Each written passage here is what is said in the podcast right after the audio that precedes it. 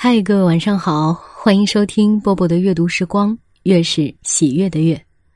今天给大家带来朱光潜先生的一封信，好像是一封祝福哈，一起来听一下。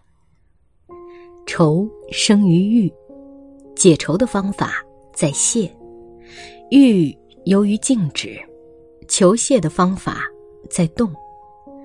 从前儒家讲心性的话。从近代心理学眼光看，都很粗俗。只有孟子的尽性一个主张，含义非常深广。一切道德学说都不免肤浅。如果不从尽性的基点出发，如果把尽性两个字懂得透彻，我以为生活的目的在此，生活方法也就在此。人性固然是复杂的。可是，人是动物，基本性不外乎动。从动的中间，我们可以寻出无限快慰。这个道理，我可以拿两件小事来印证。从前，我住在家里，自己的书房总喜欢自己打扫。每看到书籍凌乱、灰尘满地，你亲自去洒扫一过，霎时间，混沌的世界。变成明窗净几，此时悠然就坐，游目骋怀，乃觉得不可言喻的快慰。再比方，你自己是喜欢打网球的，当你起劲儿打球时，你还记得天地间有所谓烦恼吗？你大约记得晋人陶世行的故事，他老来罢官闲居，找不到事做。便去搬砖，晨间把一百块砖由斋里搬到斋外，暮间把一百块砖由斋外搬到斋里。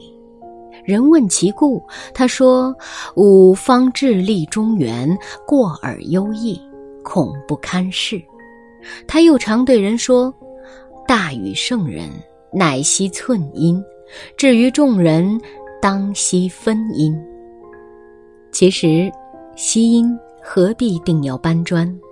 不过，他老先生还很茁壮，借这个玩意儿多活动活动，免得抑郁无聊罢了。朋友，闲愁最苦，愁来愁去，人生还是那么样一个人生，世界还是那么样一个世界。假如把自己看得伟大，你对于烦恼当有不屑的看待。假如把自己看得渺小，你对于烦恼当有不值得的看待。我劝你多打网球，多弹钢琴，多栽花，多搬砖弄瓦。假如你不喜欢这些玩意儿，你就谈谈笑笑，跑跑跳跳，也是好的。就在此祝你谈谈笑笑，跑跑跳跳。你的朋友，光前。好了，今天这篇文章就为大家读完了。朱光潜先生，呃，著名的美学家，他的有一些作品我会觉得有一点难懂，但是又有一些散文我曾经给大家读过，还真的是非常的有道理。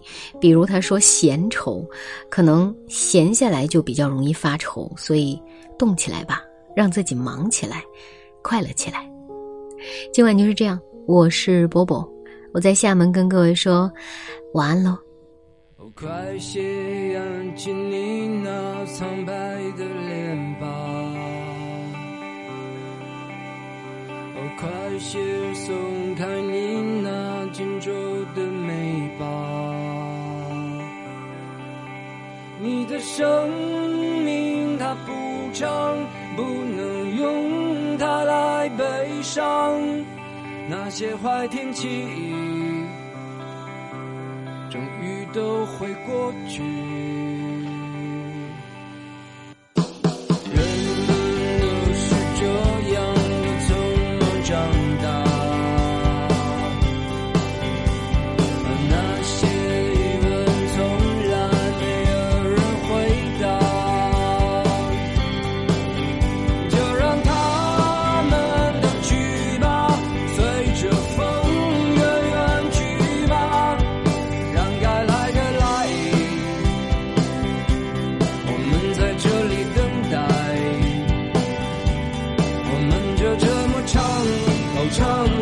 唱哦唱，那些东西大妈都不能给。